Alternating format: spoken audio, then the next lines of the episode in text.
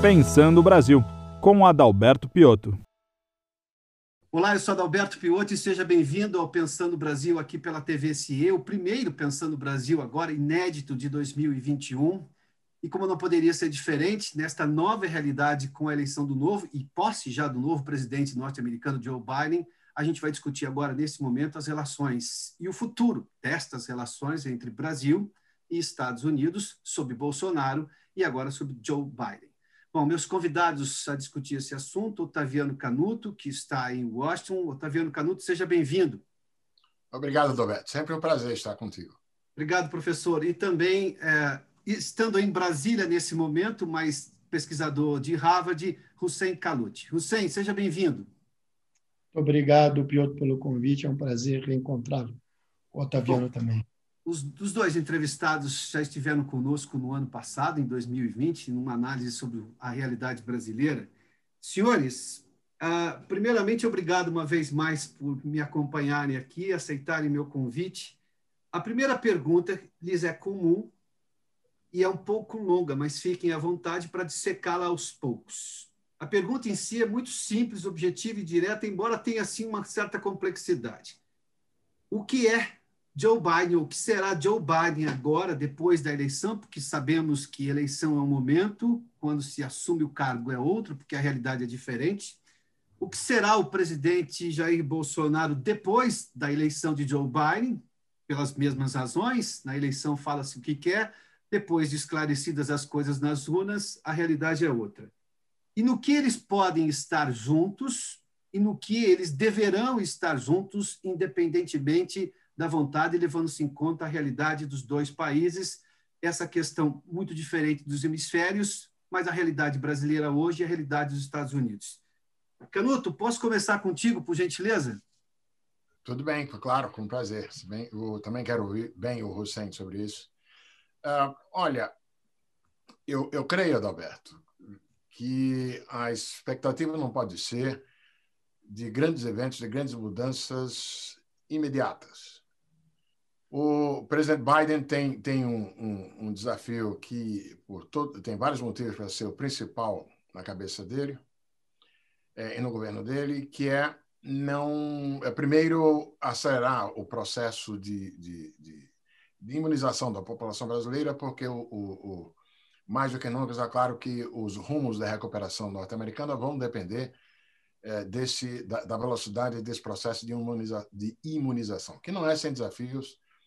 As restrições de oferta é, de, de, vacinas, é, elas em graus distintos, são um fenômeno geral. Né? Hoje eu me tornei elegível a, a, a receber a primeira dose de vacina aqui onde moro, em Maryland mas já fui avisado que vou ter que esperar quando tiver é, disponibilidade na fila. Mas eu já estou enquadrado. Né?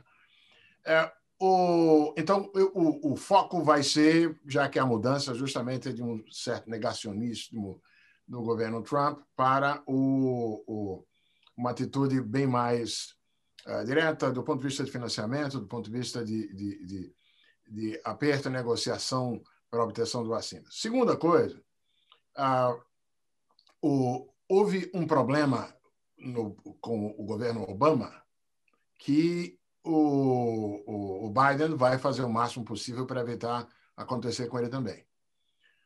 Por vários motivos, inclusive pelo fato de serem os dois primeiros anos depois da crise financeira global, Obama demorou a trazer ao Congresso uma proposta de, de, de, de um programa fiscal de recuperação, os 400 bilhões de investimentos em infraestrutura. Quando o fez, o, a, os democratas já não estavam com a maioria.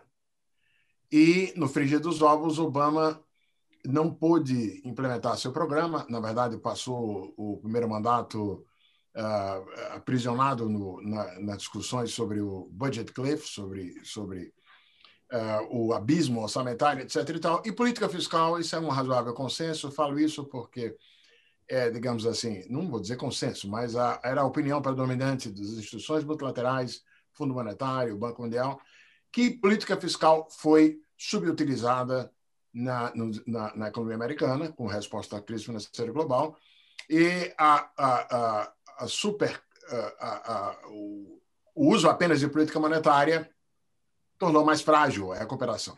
Uhum. E mais do que nunca, agora a gente sabe que, conforme dizem o, o, os, os, oficiais do Federal Reserve Bank, como diz o, o presidente do Fed, política monetária chegou no limite de utilização não é? E pede o socorro da política fiscal. Uh, antes que aconteça qualquer, é, é, digamos assim, desdobramento que altere a configuração pós-eleição, o Biden vai focalizar nisso, vai impulsionar. É evidente que tem algumas coisas da agenda de comércio que vão cair no colo dele imediatamente, independentemente do desejo dele ou não de priorizar. As questões pendentes com China, uh, os movimentos que a Europa tá, já fez de assinar acordos de investimento com a, com a com a China, eh, como reposicionar uh, os Estados Unidos depois do RECEP, mas o resto, digamos assim, não é prioridade. No que diz respeito a nós, eu estou tentando ser curto, no que diz respeito a nós, acho que a pauta do, do Biden e do governo Biden vai ser uma pauta assentada em questões ambientais, questões de direitos humanos e, na medida do possível, associando isso a comércio. Não da maneira como Trump fez com o México, para forçar o México a segurar o, o, os refugiados no sul da fronteira, ameaçando com tarifas, mas com alguma coisa que vai vir na direção de, quem sabe, uma proposta de acordo regional uh, no estilo plurilateral, uh, contemplando cláusulas de, de, de, de uh, ambientais e cláusulas de, de que, evidentemente, indiretamente tocarão na, na questão da, do florestamento da Amazônia, é, e de direitos humanos com, com. Também é até possível a gente assistir o começo de conversa em Estados Unidos e Europa é, na direção de, de, de impostos sobre carbono, que é um, um certamente que, que Macron e os europeus é, adorariam. Do lado brasileiro, essa é a parte mais difícil para mim, da, da, minha resposta, espero que você tenha a, a, a, resposta adequada a ela, que é como é que o, o, o nosso presidente vai reagir. Dá uma sinuca de bico, porque se ele se acomodar às novas circunstâncias, vai ser atacado por sua base, digamos assim, mais, mais ideológica, mais reacionária. Por outro lado, se não adequar na, no discurso e na ação, uh, o, o país vai pagar um preço. Falei demais. Hussein, uh, a gente já viu aí por parte do presidente Jair Bolsonaro o que era obviamente esperável que se fizesse, aliás, é diplomaticamente esperável, né? Ah, mandou parabéns, enfim, disse que Brasil e Estados Unidos, aliás, o, o vice-presidente Hamilton Mourão também foi no mesmo sentido, enfim. Bom, mas tudo isso é, é natural que acha, é o mínimo que poderia se esperar e países civilizados. Mas o que de fato vai influenciar nessa agenda da qual o Canuto já fez menção? Bom, é, o Biden é um político muito experiente, é, é, Piotr, e é um político que passou três décadas no Senado. Passou mais oito anos na Casa Branca, na condição de vice-presidente.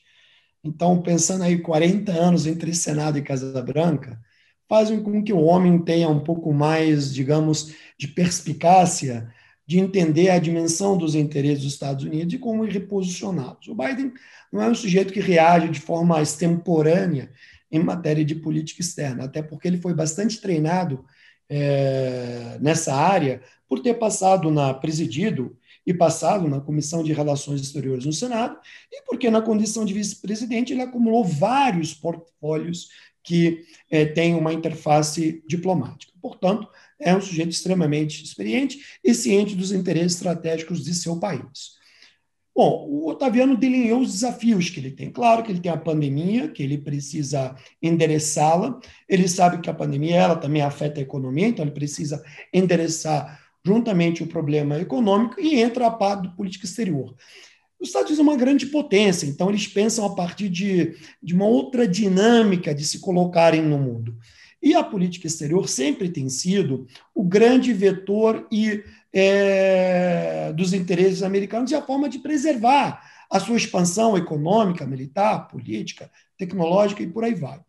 O arco de alianças eh, dos Estados Unidos está muito deteriorado. Trump deteriorou muito as alianças transatlânticas, a relação com a Europa Ocidental, especialmente com a França e com a Alemanha. Ah, o enfrentamento com a China ele saiu um pouco é, dos eixos, porque, é, embora seja é, um, um, fator de consenso entre democratas e republicanos que é necessário conter o expansionismo chinês, a fórmula da contenção ela diverge entre um lado e o outro. O Trump achava que o confronto direto seria a solução e provou-se que não é a solução. Né? Os democratas acham não fazer com que a China jogue conforme as regras é, na verdade, uma tranca de segurança para ir impondo barreiras a esse é, expansionismo. E o Brasil, no marco da política exterior americana, na minha opinião, é, não terá relevância. O Brasil não é relevante pelo Brasil, tá? até porque, se você olhar a proporção de comércio que o Brasil representa para os Estados Unidos, é muito pequeno na sua escala é, comercial, quer dizer, os Estados Unidos são o segundo maior parceiro comercial do Brasil, mas o Brasil, na escala dos Estados Unidos, está lá para trás de décimo lugar. Né? Portanto, é importante. O Brasil, o peso gravitacional do Brasil para a administração Biden será muito mais em função de sua agenda ambiental, como Otaviano colocou muito bem, porque o Brasil detém a metade da floresta amazônica, né?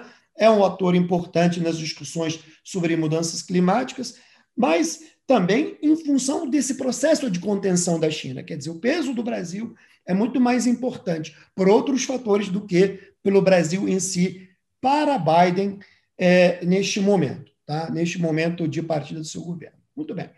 Do lado brasileiro, eu acho que é, nós não, ter, não veremos uma diplomacia estável, como nós vimos entre os governos anteriores, desde Sarney até o governo Temer é, em que o Brasil sempre optou por atuar de forma muito balanceada, equilibrada, é, independente é, dos Estados Unidos nos grandes foros internacionais, nas grandes discussões. No governo Bolsonaro, o que nós vimos foi uma subordinação, é, não é nem alimento automático, é alimento automático que o Castelo Branco fez o Dutra fez antes, mas eram alinhamentos circunstanciais em termos específicos, não de forma transversal em qualquer assunto. Né? Isso que aconteceu.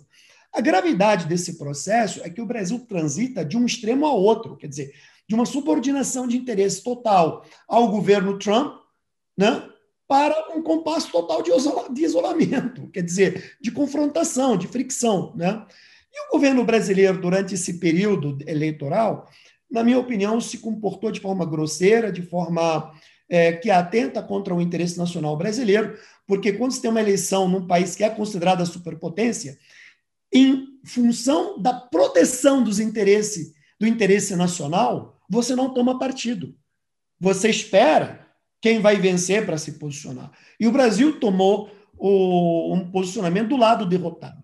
Não, não bastasse isso, porque aí você tem um prazo, tem uma transição. O Brasil, na transição, teve à sua disposição todo o tempo de buscar emitir sinais, digamos, de como pretende sedimentar essa relação. Só que durante esse período de transição, o Brasil conseguiu piorar a sua condição, destruindo paulatinamente as possibilidades de pavimentar canais é, de diálogo. Quer dizer, durante o processo de transição, enquanto o resultado já estava proclamado, o nosso presidente da República seguia incorrendo na tese de fraude, eh, questionando a integridade do processo eleitoral americano e, consequentemente, subtraindo a legitimidade do presidente que ele iria tomar posse há dias. Né? Não vamos esquecer que a invasão do Capitólio, é, instigada, é, incitada pelo Trump, ela acabou tendo um endosso do, do, do presidente brasileiro e de seu chanceler. Né? Esse tipo de coisa não será revogado de uma hora para outra por Washington. Não é mandando uma cartinha que você vai é, é, é, passar a limpo as desavenças, as coisas vão começar do marco zero. Não vejo dessa forma. É, não vejo uma diplomacia presidencial desenvolvida entre os dois chefes de Estado. E, para concluir, o Biden não tem um interesse numa interlocução direta com Bolsonaro. Assim como o ministro das Relações Exteriores não terá uma interlocução direta com o secretário de Estado Tony Blinken. Assim como Ricardo Salles também tão pouco terá estatura e entrada com John Kerry, que é o czar do meio ambiente. Então, é, naquilo que nos interessa, nós estamos, digamos, bloqueados. Acho eu que a bola está com o Brasil, os americanos serão pacientes, eles não vão retalhar, vão deixar a relação comercial correr, mas em todos os tabuleiros estratégicos que eles puderem tirar o Brasil, eles vão tirar. Ponto. Né? Isso, para mim, está é, tá claro, e especialmente no contexto regional. Ou seja, se eles decidirem abrir um canal com a Venezuela, vão excluir o Brasil das conversações. Se eles avançarem, é, digamos, é, para uma, digamos, para o aperfeiçoamento do regime do comércio regional, vão excluir, na minha opinião, o, o, por hora, o governo brasileiro. E as razões é, as razões são, o Brasil precisa definir como quer sedimentar essa relação. Não será com a atual política externa e não será com a atual política ambiental, porque essas duas coisas não fazem com que o Brasil tenha condição de se interligar numa, numa relação próspera com o governo Biden. Falei muito. Tá. Não, imagina, só, só vamos pegar pela questão do pragmatismo. Com muita razão, está se pedindo para o governo brasileiro ser pragmático em questões de Estado. Aliás, vindo daquela máxima da diplomacia que nações não têm amigos, nações têm interesses. É, eu me permita aqui, Hussein, acho que a, a, o termo subordinação à gestão Trump é bem colocada, porque alinhamento automático é uma questão técnica perto de subordinação havia até uma demonstração de adoração do presidente brasileiro pelo presidente americano quando Trump, né? O que não faz nenhum sentido dentro da lógica de interesses de Estado. Mas enfim, isso já é passado e de alguma forma a gente vai ter que viver um novo presente. Mas do ponto de vista do pragmatismo, se eu exijo pragmatismo ah, do, pelo tamanho do Brasil, a importância do Brasil, relativo ou não, dependendo do fórum que fosse discutir, eu não tenho que também esperar um pragmatismo maior do governo americano porque eu não posso ignorar a existência do Brasil. Eu não posso ignorar que a maior parte da Amazônia está no Brasil. Eu não posso ignorar questões de soberania do Brasil. Eu não posso, inclusive sobre a Amazônia. Eu não posso ignorar que tem um discurso uh, anti-governo que afeta a análise técnica da proteção ambiental que se faz ou não na Amazônia. Eu não posso ignorar uma série de outras coisas que Biden, obviamente, no momento da campanha, ignorou, porque campanha é campanha, posse é posse, depois da posse a realidade é outra. A partir de que momento que eu começo a construir ou reconstruir sólidas pontes de conversação entre estados que vão se respeitar, independentemente do tamanho que tem? E outra, primeira coisa, qualquer relação estratégica entre dois países depende de um vetor fundamental, confiança. Quando você não tem confiança, é muito difícil você sedimentar uma relação, digamos, eh, longeva, né? É claro que o pragmatismo, e os americanos são extremamente pragmáticos, eu consigo perceber que o governo Biden tratará o Brasil com, com os pêndulos que a eles, americanos, interessa tratar. Como eu disse, eles não vejo eles retalhando, não vejo é, o Biden friccionando com o Brasil. Mas eu não tenho certeza se o governo brasileiro terá a capacidade e a sabedoria de entender esses sinais. Né? É, o nosso governo é instável, o nosso governo tem um processo de política externa é, extremamente é, anacrônico, e por ter isso, eu não consigo te dizer que será uma relação estável. Olha, dou um exemplo muito simples. Uma semana do Biden tomar posse, tudo estava preparado para a posse, inclusive o embaixador brasileiro em Washington havia sido convidado para a posse, conforme reza a liturgia. Qual foi o sentido do governo brasileiro, do presidente, do seu filho, de que mais atacarem o presidente eleito? Quer dizer, o que eu coloco é que o Bolsonaro pensa essa relação, ou de forma geral, não a partir do interesse estratégico do Estado brasileiro, a partir do interesse nacional. Ele pensa essa relação a partir do seu projeto de poder. Então, quando você pensa uma relação do nível do quilate com os Estados Unidos, a partir do seu projeto de poder, é muito fácil você incorrer em confrontos, porque se o Bolsonaro percebe que, em dado momento, confrontar com Biden lhe gera dividendo com a sua base, eu não posso lhe assegurar que ele não o fará, né? porque isso já aconteceu. Quer dizer, é, as pessoas não mudam de uma hora é, para outra. Né? Olhando para o futuro, o governo brasileiro precisa ter mais pragmatismo, precisa ter racionalismo no seu mecanismo decisório e precisa ter profissionais operando a política externa. Nós temos hoje um tripé que comanda a política externa que não tem, não está preparado para lidar com a realidade dessa relação ou da importância dessa relação. E isso serve para avaliar a relação com a China, com a Argentina, com a Europa. Olha só, só concluir. Vamos lá. O Brasil tem quatro grandes parceiros, nessa ordem: econômicos e políticos, tá? Políticos, geopolíticos. Estados Unidos, China, ou China, Estados Unidos, União Europeia e Argentina. Com quem nós estamos bem? Do ponto de vista diplomático, com nenhum deles. É, entende? Agora, o Biden não vai chegar do nada, começar a impor restrições comerciais ao Brasil, porque isso também afeta o mercado interno, afeta a capacidade produtiva, afeta o empresariado. Não vai. Agora, daí achar que a gente vai ter uma relação sedimentada em alto nível, eu acho que um pouco demais. Isso vai depender um pouco mais de tempo. Se eu, se eu posso só. Por favor. Dizer que eu concordo plenamente com que o, tudo que ele disse.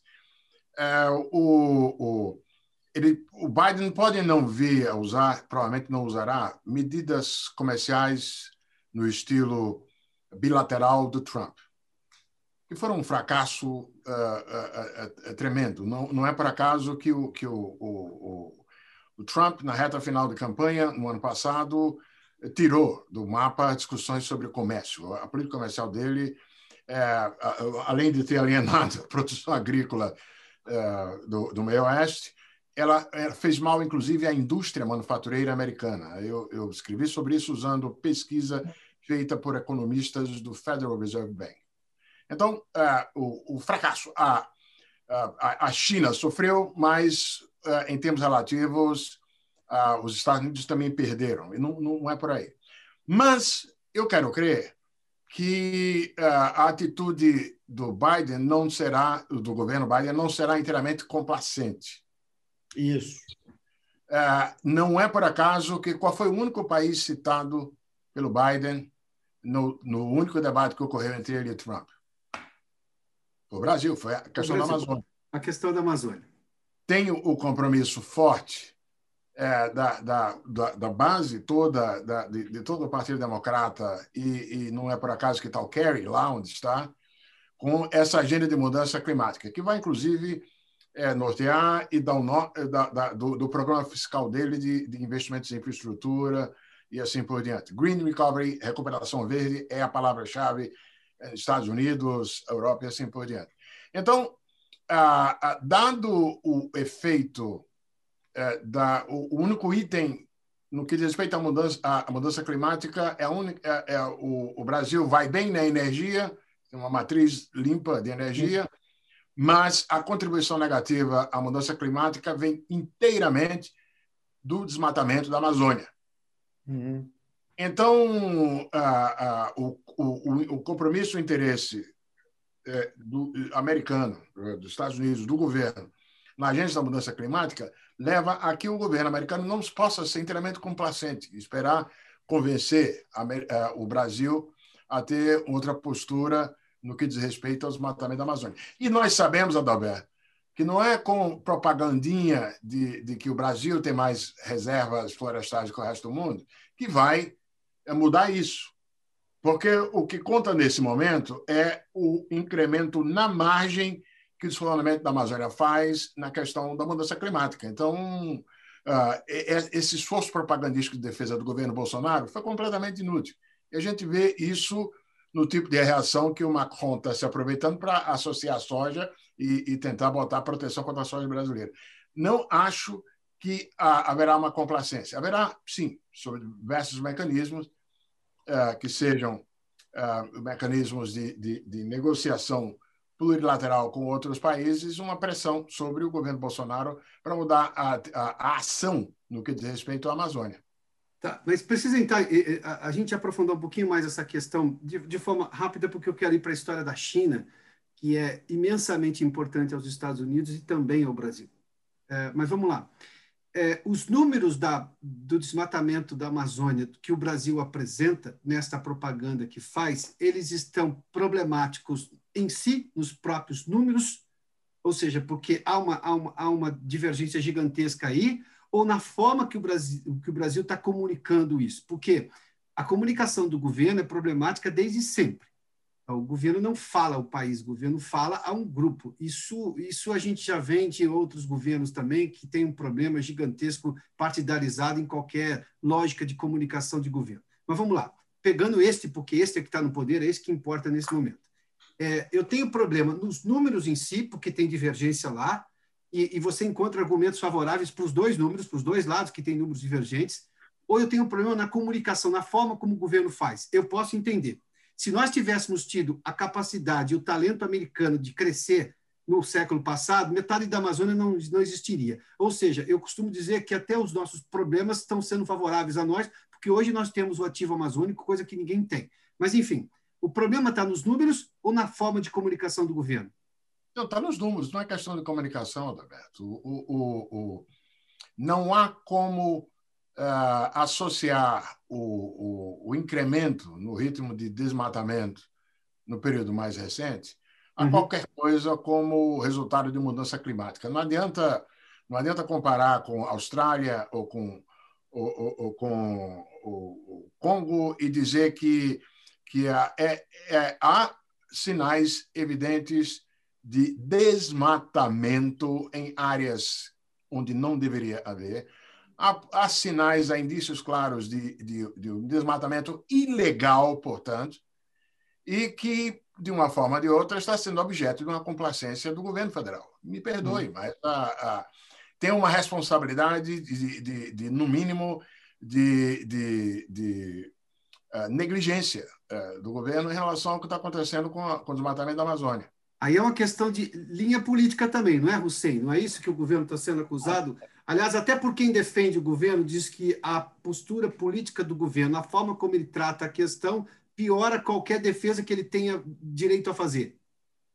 O governo tem dois problemas. Primeiro, a própria política ambiental ela é predatória, ela é equivocada em sua essência. Passar governo... a boiada. É, passar a boiada. Quer dizer, o que é passar a boiada? É você desmantelar os regimes de controle. em português objetivo, desmantela o regime de controle, não tem controle. E quando o governo não controla, você não consegue mais controlar o desmatamento. Os dados hoje, os dados reais hoje, é, em relação ao ano passado, quer dizer, 20 em relação a 2020, houve um aumento de 30% de desmatamento de 2020 em relação a 2019. São números reais, são mapeamentos satelitais que provam isso. Ou seja, você não, é, é, o negócio é científico, não é simplesmente é, opinativo. Né? Então, eu acho que o, problema é que o governo é, é, se comprometeu com uma agenda, uma agenda de certo grupo empresarial interligado à base do governo e que quer tirar nesse momento um proveito. O governo brasileiro é, ao mesmo tempo, é, ao ele permitir o desmantelamento dos mecanismos de regulação e a não proteção da floresta de forma, é, não proteção da biodiversidade e a não desenvolvimento de políticas de exploração sustentáveis, porque não é sustentável o que está acontecendo, é predatório mesmo. É, o governo perde o grande ativo que tem, cara. O Brasil é a maior potência ambiental do planeta. Isso é um ativo diplomático extraordinário. O Brasil é um ator incontornável nas negociações quando se tratar de mudança de clima. Agora, com a nova doutrina ambiental que o governo Biden quer implementar, o Brasil será referência negativa. Deixa eu explicar uma coisa importante. Os Estados Unidos, toda vez que querem impor um novo regime internacional, isso aconteceu nos anos 90, é, quando é, se instalou a OMC, e aí qual era, qual, qual era, digamos, a moda do momento. Né? Países que tinham mão de obra escrava infantil não podiam participar do sistema de comércio internacional. Eram punidos ou excluídos. Isso era um recado quem? A China, os países asiáticos. E aí os Estados Unidos preservaram sua superioridade competitiva. Nesse momento, os americanos trazem a agenda ambiental para o cerne, o cerne de sua política externa. Né? E toda vez que eles trazem um tema para o CERN, eles identificam uma referência negativa para explicar ao mundo por que não se pode fazer aquilo, porque aquele país faz certas coisas. Por exemplo, quando eles falam de direitos humanos. Isso é hollywoodiano, viu? Usar um Hã? argumento e vender uma ideia é técnica hollywoodiana, viu? É, é, quando eles usam é, fala de direitos humanos, eles usam como referência negativa ditaduras do Oriente Médio. Quando eles querem falar de liberdade, regime democrático, eles usam como referência negativa alguns países asiáticos, ou a Rússia. E agora, nesse momento, e isso que o Otaviano chamou atenção para o discurso do Biden, que é muito importante, lá atrás, é quando eles estão falando de mudança de clima, eles já apontam para o Brasil como uma referência negativa. Isso é muito ruim, né? se você olhar esse processo evolutivo cujo qual eu mencionei. Então, eu acho que o governo brasileiro ele perde nas duas pontas. Ele perde no desmatamento e na não regulação, e ele perde seu grande ativo de uma potência climática. Esse é o problema. Entendeu? Isso não gera riqueza, não gera emprego, não gera renda, não gera investimento, não gera nada. Com, com, com os outros pegando carona. Você acha que é fortuito o, o discurso do Macron uh, para começar a defender incentivos à, à, produção de outro tipo de soja em solo europeu? Uh, uh, nós encaixamos exatamente onde, onde como experiência negativa, para justificar isso. Ah, um detalhe importante, Adalberto, não pode nunca ser esquecido. Para além dos efeitos sobre a mudança climática da desmatamento da Amazônia, quem será mais negativamente afetado diretamente é o Sudeste brasileiro. A tese antiga, que está cada vez mais confirmada, da dependência do regime de chuvas para as terras férteis na parte fértil do Brasil, vem de lá da Amazônia corta isso e a gente lasca é exatamente o, o, o lado, o, é o Brasil a própria vítima. Sim, onde você tem densidade populacional maior ainda. Ou seja, um problema de falta de água, como tivemos anos atrás em São Paulo, é uma hecatombe é, é, é, no meio da cidade. E para os solos, e para a fertilidade agrícola. E como bem disse o Thomas Lovejoy, que eu conheço desde que, pessoalmente, desde que eu cheguei aqui em Washington, 17 anos atrás, ele escreveu um artigo muito bom essa semana dizendo não faz sentido buscar qual é o tipping point, qual é o ponto de virada uh, pelo tato. A gente ir até lá para ver, porque quando se, se, se, você passa, depois que você descobrir, aí é tarde demais. Uhum.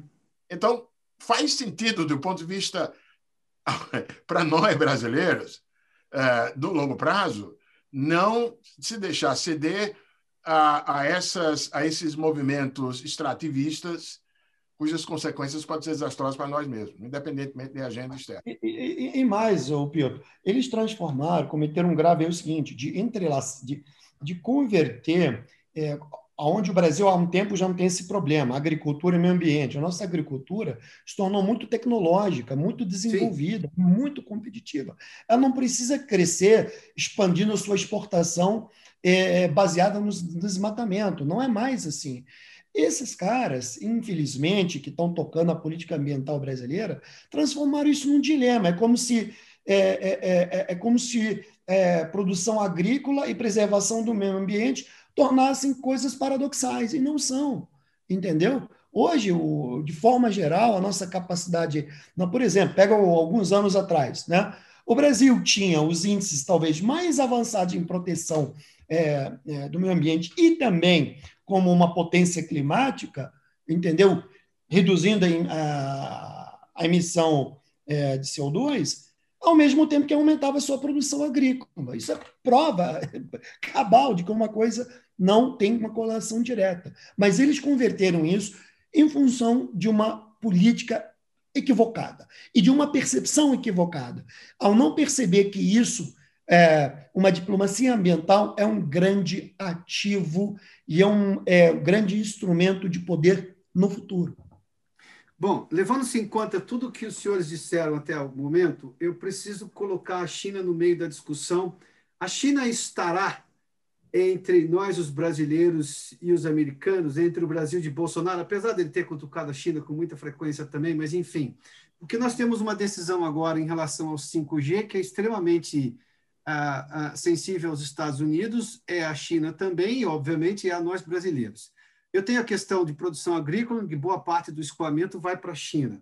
E isso é uma competição ferrenha com o agronegócio americano, que é menos produtivo do que o nosso. Mas, enfim, a China estará entre nós em qualquer uma dessas discussões, seja para apoio diplomático ou adesão à posição americana, que daí se isola o Brasil por completo ou não, ou veremos uma mudança nesse palco, nesse tabuleiro internacional, porque a China é relevante em todos os aspectos hoje, por razões óbvias, mas enfim. A China estará entre nós ou não? Você, deixa eu começar com uma historinha que pode ser Vai. ilustrativa do, do que eu gostaria de dizer. Ah, é claro, a resposta é sim, para tudo que você disse, uhum. Agora, a nuance é que os chineses são estratégicos também. Ah, não é como fez o Bolsonaro, que andou dizendo a China depende do Brasil e tal.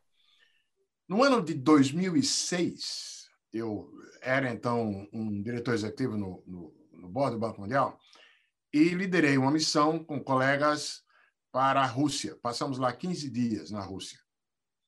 É, 2006. Aí, quando nós passamos em Tatarstan, na República de Tatarstan, o presidente de Tatarstan me chamou à parte e disse ah, para contar que eles estavam interessados em iniciar uma, uma consulta, uma conversa com, ah, com brasileiros, com o Brasil, porque eles estavam convencidos que a República de Tatarstan poderia produzir soja, ali naquela parte mais perto da. da... Mas bem, tem o quê? Um mês atrás, uh, dois meses no máximo, a China anunciou um pacotaço de, de, de, de, de acordos e grana para a produção de soja em Tatarstan, 14 anos depois. Ah, e, durante o seminário da Câmara de Comércio Brasil-China, eh, alguém disse que já tem vários brasileiros investindo lá. Ah, ah, a China, estrategicamente, não vai buscar se ficar presa a qualquer relação bilateral desse tipo. Então, é preciso ter isso em mente. É? Segundo, tem uma mudança no perfil do investimento uh, chinês na região, que pode ter dado um tempo nesses últimos dois anos, a jogar pelos números, mas que é uma mudança, meu juízo, que veio para ficar. Uh, de, de 2005, é pouco tempo, até 2015, o dinheiro, principalmente chinês, veio para dar para estados, governos ou, ou, ou empresas uh, estatais em troca, no fundo, de, de provisão em espécie de matéria-prima. É o petróleo para a Venezuela, o barril de petróleo uh, com o Equador, uh, cobre com o Peru, mais ou menos numa, numa, nessa base. A partir de 2015, a gente nota. Bom, primeiro, os chineses aprenderam, é, passou o superciclo de preço de commodities, primeiro, antes de tudo, claro. Os chineses também aprenderam como eles também têm um preço a pagar por, pelo tipo de operação como faziam. Aprenderam aqui, aprenderam na América Latina, aprenderam na África também. Ah, agora tem até código de conduta uh, em relação a regras sociais e ambientais recomendados pelo governo para quem investe na região. E além da Venezuela, por exemplo, o dinheiro que eles soltam para a Venezuela hoje em dia é só o mínimo para evitar que a Venezuela dê o calote, mas não tem dinheiro novo.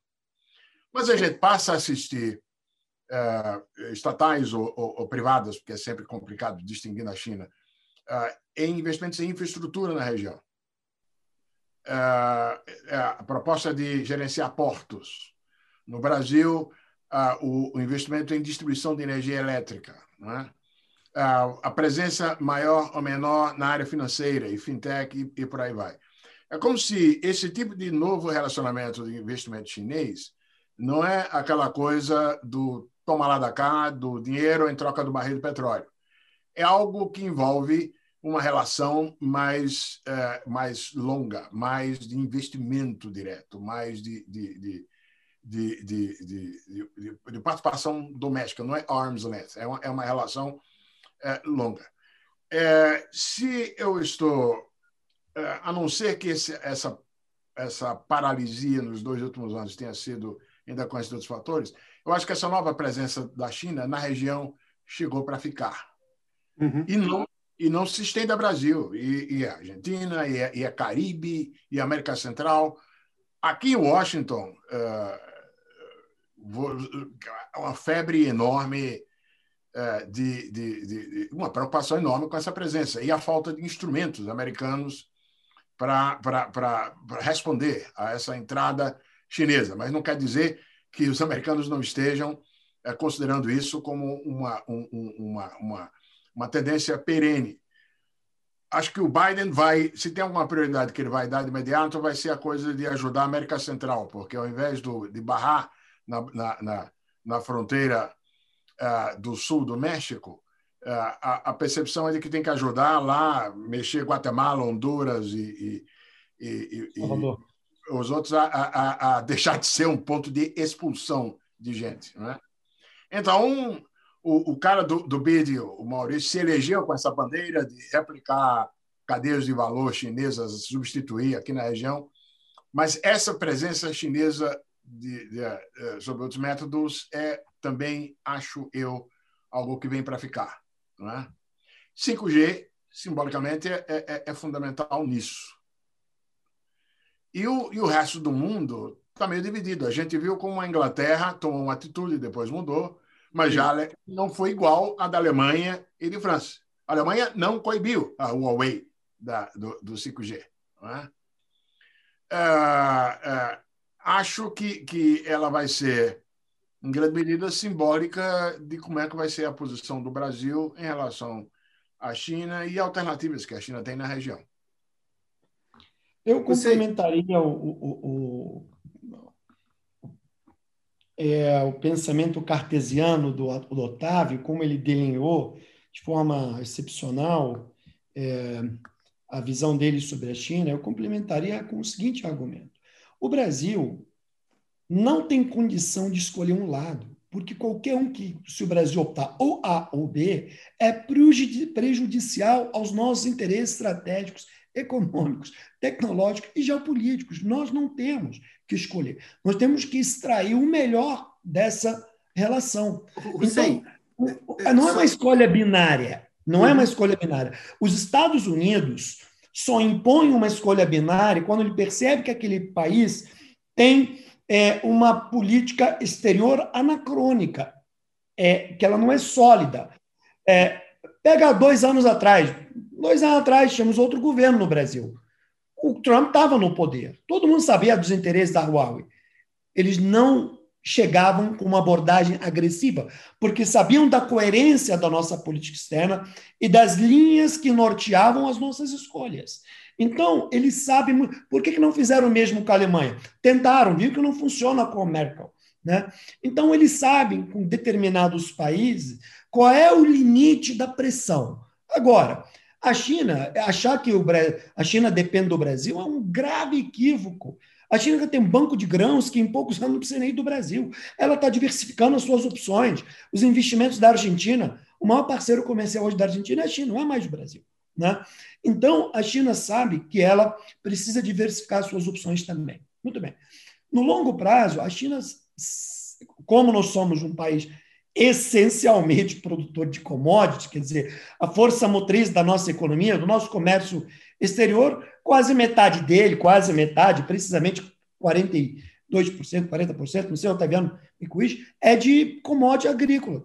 Então, você não tem como substituir isso. E a China é um grande mercado. Então, para você até fazer uma, mudar sua matriz econômica e você fazer esse desengajamento, vai levar pelo menos uma década. Não é uma coisa tão trivial ser feita. Né?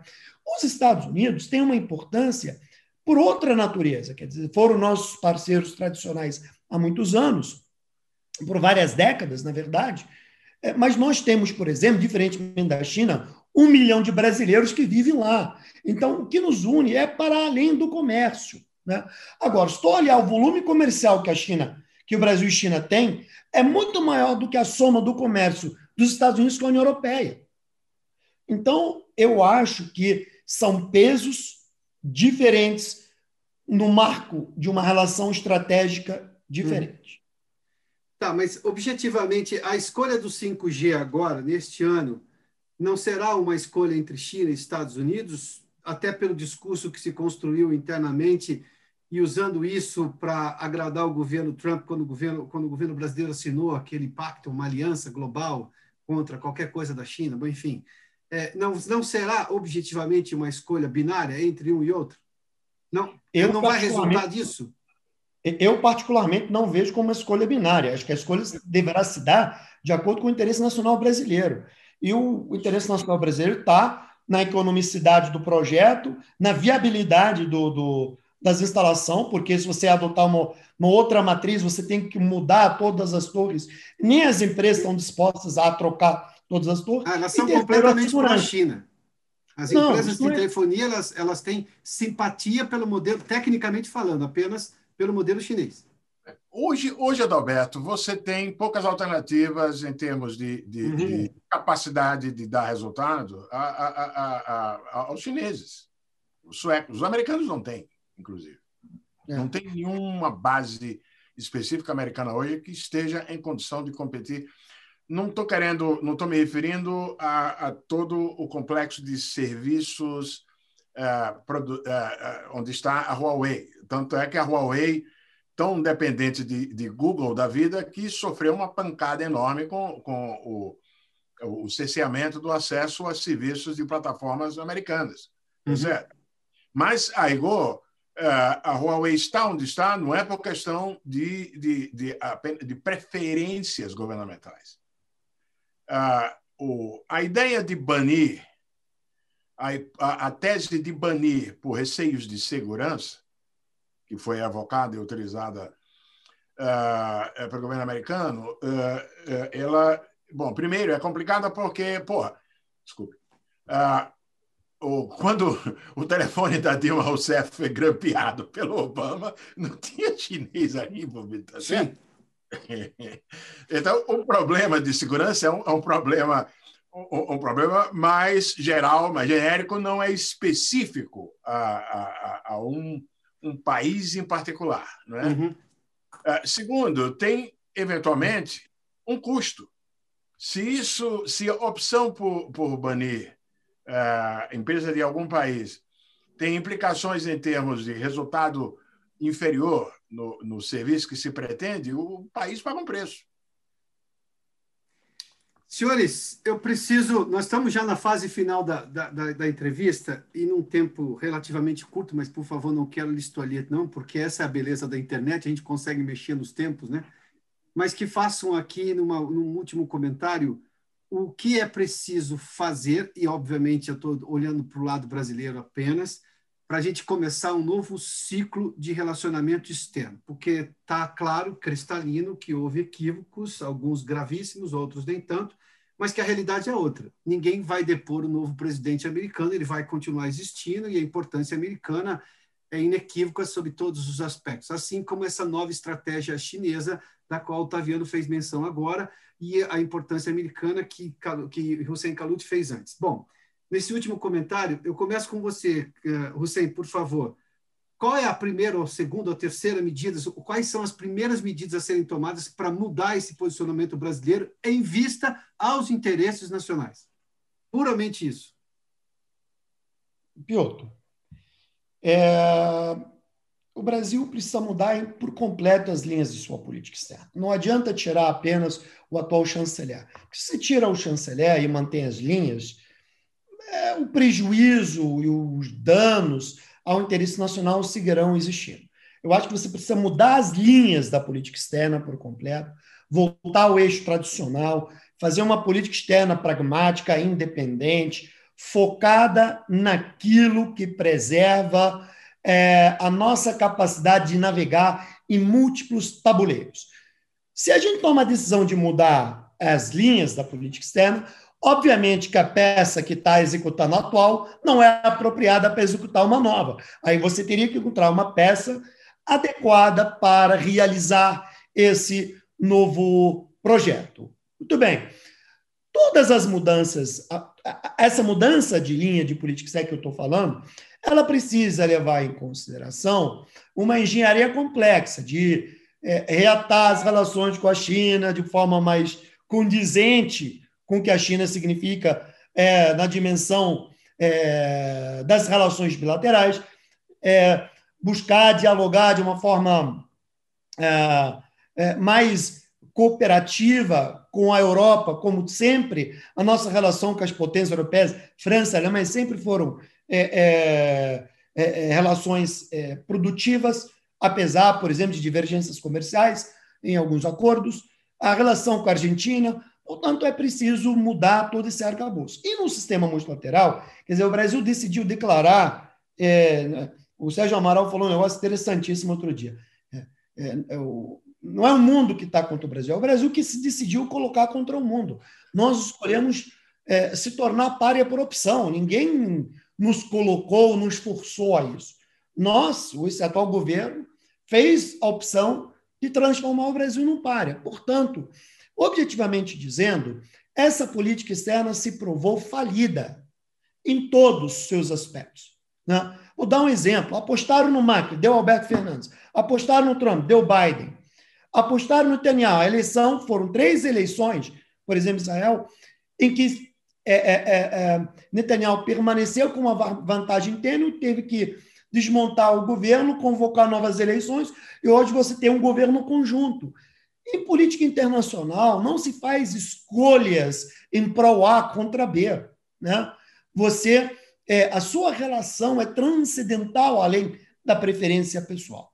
Enquanto mais cedo entender que a gramática diplomática é comandada por esses predicados, mais fácil será criar uma política exterior é, é, confiável e resolutiva. Uh, Canuto, me permita só fazer aqui uma, uma menção rápida, porque eu quero adicionar a questão de como é que a gente recupera a capacidade de voltar a ter mais investimentos no país, porque a gente vai depender de investimento externo, isso é natural.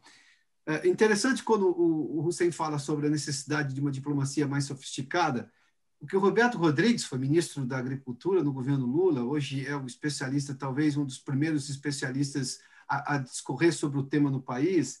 Ele está defendendo a necessidade de uma diplomacia para o Brasil continuar vendendo mais e para mais gente cada vez mais. Bom, é, como é que a gente mexe na economia, levando-se em conta que eu preciso antes dessa questão diplomática? Dá para fazer as duas coisas em conjunto ou eu dependo de primeiro resolver essa questão diplomática, como disse o Hussein, para depois mexer na questão econômica? A, a, questão diplomática atrapalha, né? É, não, não, vamos aqui ser reducionistas de achar que, que como, uh, como um movimento mágico você achou essa a, a, muda a orientação, a, a, forma e a orientação da política externa e o resto se resolve.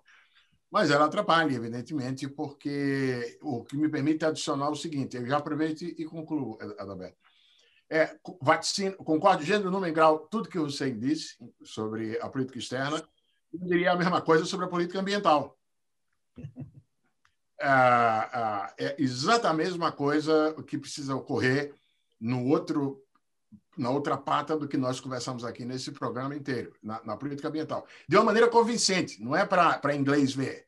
É, é, é, é ação clara a ser mostrada pelos resultados no que diz respeito, particularmente, ao desmatamento da Amazônia e manguezais, e assim por diante. Né? É, a, isso é relevante, entre outras coisas, já que você está perguntando sobre investimento, é, tem uma expansão enorme de fundos ISG, ASG, como se diz no Brasil. Não estou dizendo que eles já são a forma predominante, mas os milênios, os mais jovens, e uh, prestam atenção nessas coisas. E o, o a, a, pandemia teve esse efeito uh, que era discutível no início, mas que agora está comprovado, que contaminou positivamente a percepção da importância das questões ambientais e sociais. Tá? Tem, tem esse efeito. É, e, e, de uma certa maneira, o país paga um preço em termos de ter menos desses recursos por conta da, da, da, da accountability, por conta da prestabilidade de contas em relação a investidores, uh, no, no, que diz respeito a questões sociais e, e, e ambientais. Não é? Uh, definitivamente, muito embora uh, o, o, retorno de investimento externo ao Brasil vai depender de outras variáveis, vai depender da, da criação de oportunidades de investimento que não são mais títulos da dívida pública, vamos bater na madeira, certo? acabou, o pessoal saiu não voltou, que está voltando agora um pouquinho para ações, etc. e tal, tem essa inundação, mas a rigor o que a gente precisa é avançar a agenda de, de participação de investimento privados em projetos de infraestrutura, uh, que aí o pessoal emite título de dívida que é comprado, inclusive com participação acionária. Quer dizer, esse é o caminho para ter o retorno de investimento, o que supõe evidentemente, é, confiança na gestão macro, e não ser contaminada pela, pela, pela, pelas, pelas instabilidades nas outras áreas. Agora, portanto, a questão de política externa e ambiental, por si só, não como um passe mágico, implica no retorno de, de, de novo de investimento direto externo para o país, mas a, a ausência de melhoras nesse campo vai só prejudica. Senhores, muitíssimo obrigado por, me, por se juntarem a mim aqui neste primeiro Pensando no Brasil do ano, numa discussão extremamente importante, porque nós estamos falando de estratégia, de estratégia do, com efeito no curto, mas que tem validade por longo prazo, que é exatamente o que nós precisamos resolver. O Brasil é um país que precisa resolver seus problemas agora, mas que tem que já arranjar soluções para o futuro. Acho que tem faltado essa lógica de longo prazo aqui. Obrigado pelo debate, obrigado, Hussein Canute, pela gentileza. Otaviano Canuto, obrigado uma vez mais. Bom, Pensando no Brasil fica por aqui. Um abraço, até mais, hein? Obrigado, um abraço. Um abraço. Este programa tem um apoio institucional do CIE.